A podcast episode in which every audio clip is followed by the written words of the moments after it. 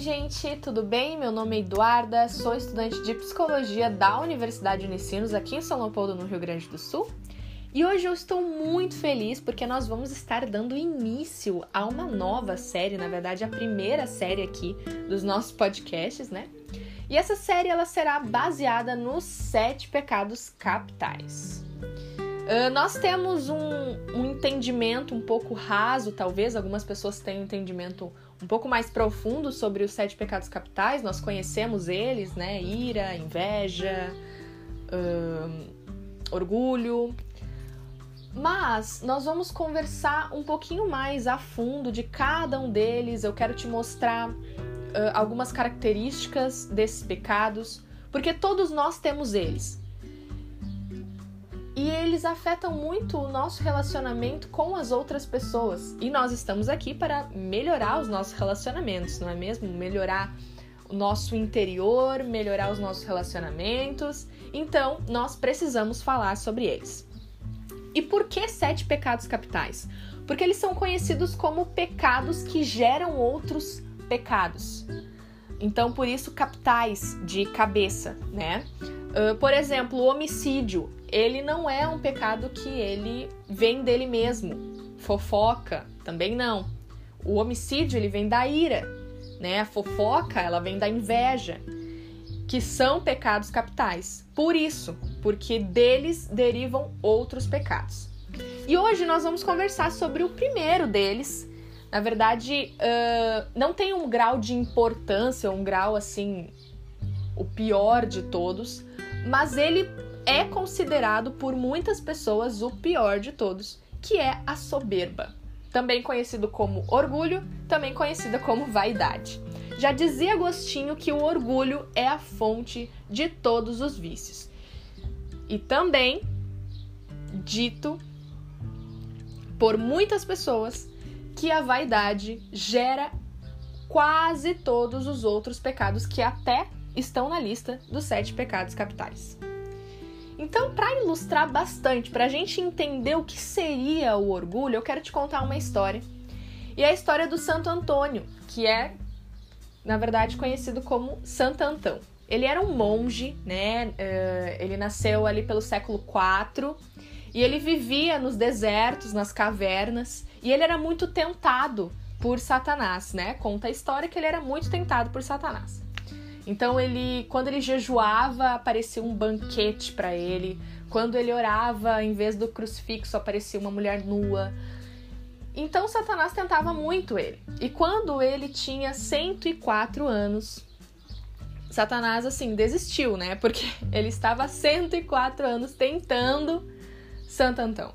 Então quando ele sai da presença de Santo Antão, Santo Antão se ajoelha, levanta as mãos para o céu e declara: Muito obrigado, Deus, porque agora eu me tornei um santo. Então, Santo Antão ele resistiu a todos os pecados, mas ele não resistiu à vaidade. E a vaidade justamente é isso, é um sentimento excessivo de contentamento sobre si mesmo. É um sentimento de eu uh, sou melhor, eu sou bom, eu mereço, né? Então é um sentimento de contentamento. E eu queria te dar algumas uh, características de uma pessoa orgulhosa para que nós uh, possamos distinguir e ver se nós somos orgulhosos ou se nós estamos lidando com pessoas orgulhosas. Então, a primeira característica que é muito latente e é a mais conhecida de todas é que uma pessoa orgulhosa ela não admite os próprios erros, né? Então, ela é uma pessoa que Uh, sempre é você que tem que ir atrás dela quando acontece alguma discussão, algum desentendimento. Uh, ela tem muita dificuldade de resolver pendência e muitas vezes ela prefere se afastar a reconhecer que errou. Ela prefere perder o contato do que voltar atrás e se desculpar. Né? Então, esse é o, é o principal, na verdade, a principal característica. Outra característica é que ela tem muita dificuldade de receber. De receber o quê? Receber talvez um conselho, uma ajuda, até elogio. É, é uma pessoa que ela tem muitas tarefas, ela tem muita coisa para fazer e ela precisa de ajuda, mas ela prefere não pedir ajuda por, por achar que ela consegue fazer sozinha. Ela usa a desculpa de eu não quero incomodar, eu não preciso de ajuda, tá tudo bem, eu consigo, mas na verdade é porque ela é orgulhosa. né? Uma outra característica muito latente também é a timidez. E na verdade é uma característica meio escondida, porque nós olhamos para uma pessoa tímida e nós não imaginamos que ela é uma pessoa orgulhosa. Pelo contrário. Mas ela é orgulhosa por quê? Porque uma pessoa tímida, ela só é tímida porque ela acha que as pessoas estão falando dela, porque ela acha que as pessoas vão olhar para ela, porque ela acha que as pessoas vão uh, que ela vai ser a atenção do ambiente que ela está. E uma pessoa que ela acha que ela é a atenção do ambiente que ela está é porque ela é orgulhosa. Uma pessoa que ela não é tímida, ela não é tímida porque ela sabe que as pessoas não estão olhando para ela o tempo inteiro, as pessoas não estão falando dela o tempo inteiro. Ela é uma pessoa que ela entende que as pessoas têm outras coisas para fazer, que o mundo não gira em torno dela, que ela não vai ser a principal uh, atração do ambiente onde ela tá. Uma outra característica tam também uh, é que ela é uma pessoa que ela não aceita muito a repreensão, é uma pessoa que não aceita muito críticas, por mais que muitas vezes até sejam críticas de pessoas que gostam dela, pessoas que querem ajudar, críticas construtivas, ela se ofende, ela se machuca. Então ela não consegue ouvir crítica, ela se ofende com a pessoa e é uma pessoa que ela não aceita de jeito nenhum que ela está errada. Ela até pode ver que ela está errada, mas ela não quer ouvir que ela está errada. Isso magoa ela. Ela ouvir que ela está errada, ela ouvir que ela precisa mudar, magoa. E o que isso prejudica? Por que o orgulho prejudica tanto? Porque uma pessoa que ela é orgulhosa, ela dificilmente vai manter relacionamentos a longo prazo. Dificilmente. Porque ninguém gosta de estar perto de uma pessoa por muito tempo, onde ela sempre está com a razão, ela sempre. Uh, ela, ela não dá o braço a torcer. Então, dificulta muito o relacionamento.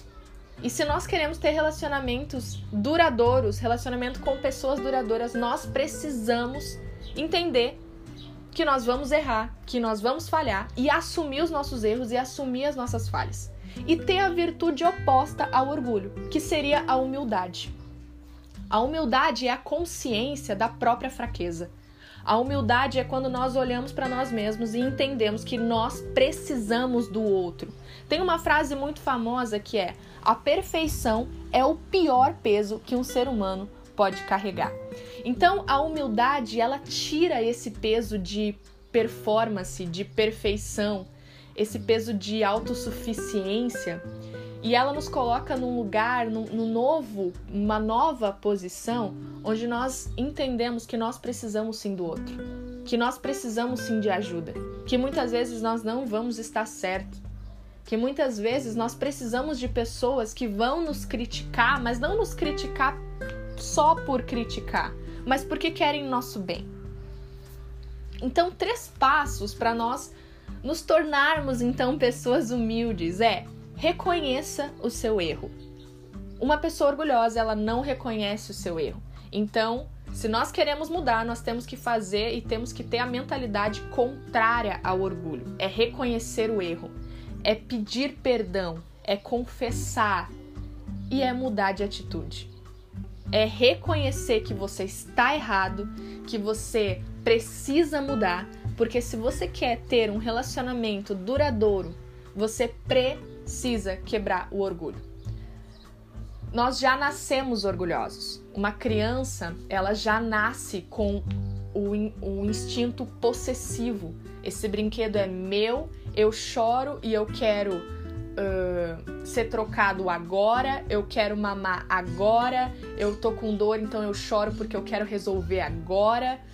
ele não, o bebê não tá preocupado se a mãe tem mais o que fazer, né? Ele quer agora. Então nós já nascemos orgulhosos, nós já nascemos achando que somos o centro e nós precisamos ao longo da nossa vida quebrar isso, se nós queremos ter relacionamentos duradouros com as outras pessoas.